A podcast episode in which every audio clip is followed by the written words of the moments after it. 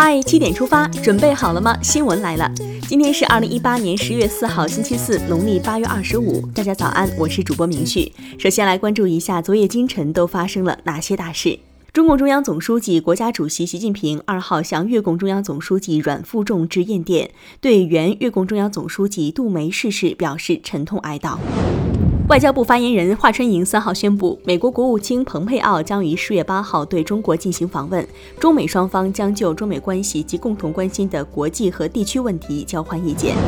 国庆假期迎来出行高峰，公安部交通管理局三号发布，各地公安交管部门共出动警力十六万余人，警车六万余辆次，力保道路交通安全通畅。你们不放假，换我们出行安全，感谢。国家统计局近日发布的报告显示，我国出境旅游人数从二零一三年起稳居世界第一位。世界那么大，都想去看看。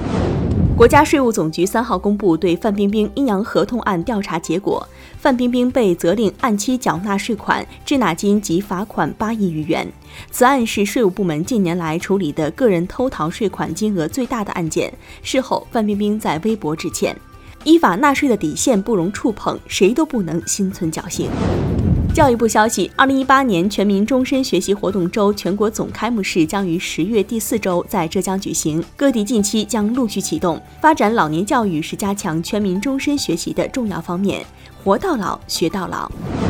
复兴号高铁又上新了。日前，车身长四百三十九点八米，可以乘坐一千二百八十三人的十七辆编组超长版复兴号悄然现身北京环铁基地。中国铁路总公司表示，这批复兴号二零一九年将投入京沪高铁运营，不知道会不会更好买票了呢？假期外出游玩一定要注意天气。根据中央气象台消息，从今天开始，一股中等强冷空气将自西向东影响北方地区，大部分地区气温将会下降四到六度，要注意及时的加衣保暖。接下来关注总台独家内容，在浙江省安吉县渔村，现场一个让游客意想不到的活动，点燃了大家的激情。身为中国人，我们对祖国有很多情感，很多用言语无法表达的情感，在这里，我们用歌声可以做到。而我们伟大祖国的回应，就是大国崛起，民族复兴。下面来关注一组国内资讯。近日，在南京鼓楼广场，一位扎着马尾的小女孩将五星红旗递给执勤的交警，引发网友关注。受此影响，国旗接力在南京各地上演，成为国庆期间最燃的打卡活动。传递国旗就是传递赤子心，点赞。黄金周前，在第三方订房网站上，稻城亚丁的几家热门酒店单间房售价一度涨到超过三千元。稻城县专项督查组对多家酒店下达了整改通知书，目前相关酒店房价已经相应下调。适当上调是市场经济规律，但不能趁火打劫。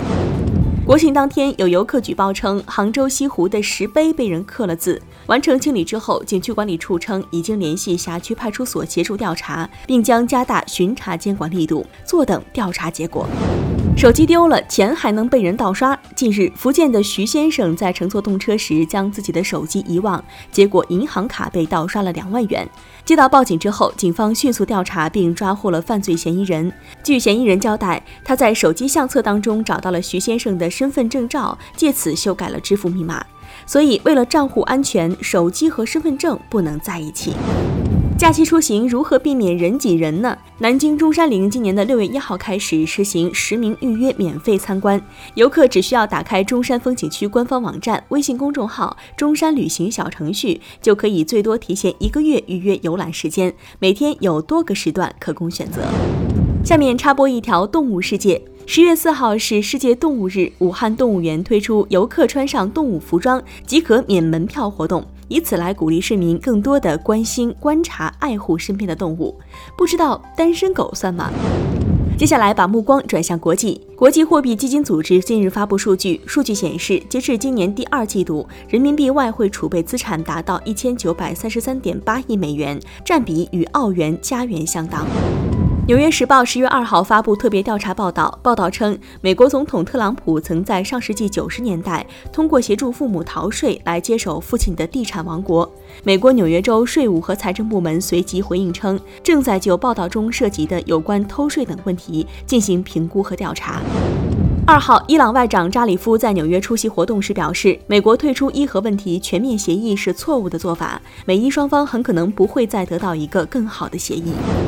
瑞典斯德哥尔摩当地时间三号中午，瑞典皇家科学院宣布将2018年诺贝尔化学奖授予美国科学家弗朗西斯·阿诺德、乔治·史密斯以及英国科学家格雷戈里·温特爵士。他们的主要贡献是进化控制以及使用进化变化和选择的相同原理，开发设计解决人类化学问题的蛋白质。祝贺！日本首相安倍晋三二号改组内阁和自由民主党高层，留任内阁官房长官、财务、外务大臣等骨干，选定心腹占据关系修改宪法和明年参议院选举的关键职位。接下来进入今天的每日一席话：事不宁至，礼贵变通。二零一四年九月二十八号，习近平在中央民族工作会议上的讲话引用了“事不宁至，礼贵变通”。习近平强调。做好民族工作，最关键的是搞好民族团结，最管用的是争取人心。各级领导干部要正确认识我国民族关系的主流，多看民族团结的光明面，善于团结群众，争取人心，全社会一起做交流、培养融洽感情的工作，加强各民族交往、交流、交融，尊重差异，包容多样，让各民族在中华民族大家庭中手足相亲、守望相助。事不宁志，理贵变通，出自《宋史·赵普列传》，意思是做事灵活不拘泥，善于根据事物的发展变化采取相应的变通方式。最后是今天的每日话题：景区午餐只卖一元钱，游客自觉投币，餐费不少反增。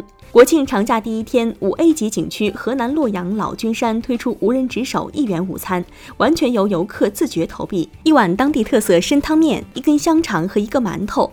现场游客品尝过后都说这饭价格超值。当日共卖出一千两百碗午餐，收入为一千两百七十五元，还多出了七十五元。游客称人心换人心。你如何看待这件事呢？你出游的时候又遇到了哪些暖心事儿呢？欢迎留言分享。今天的七点出发就到这里，更多资讯请关注央广新闻微信公众号，咱们明天再见。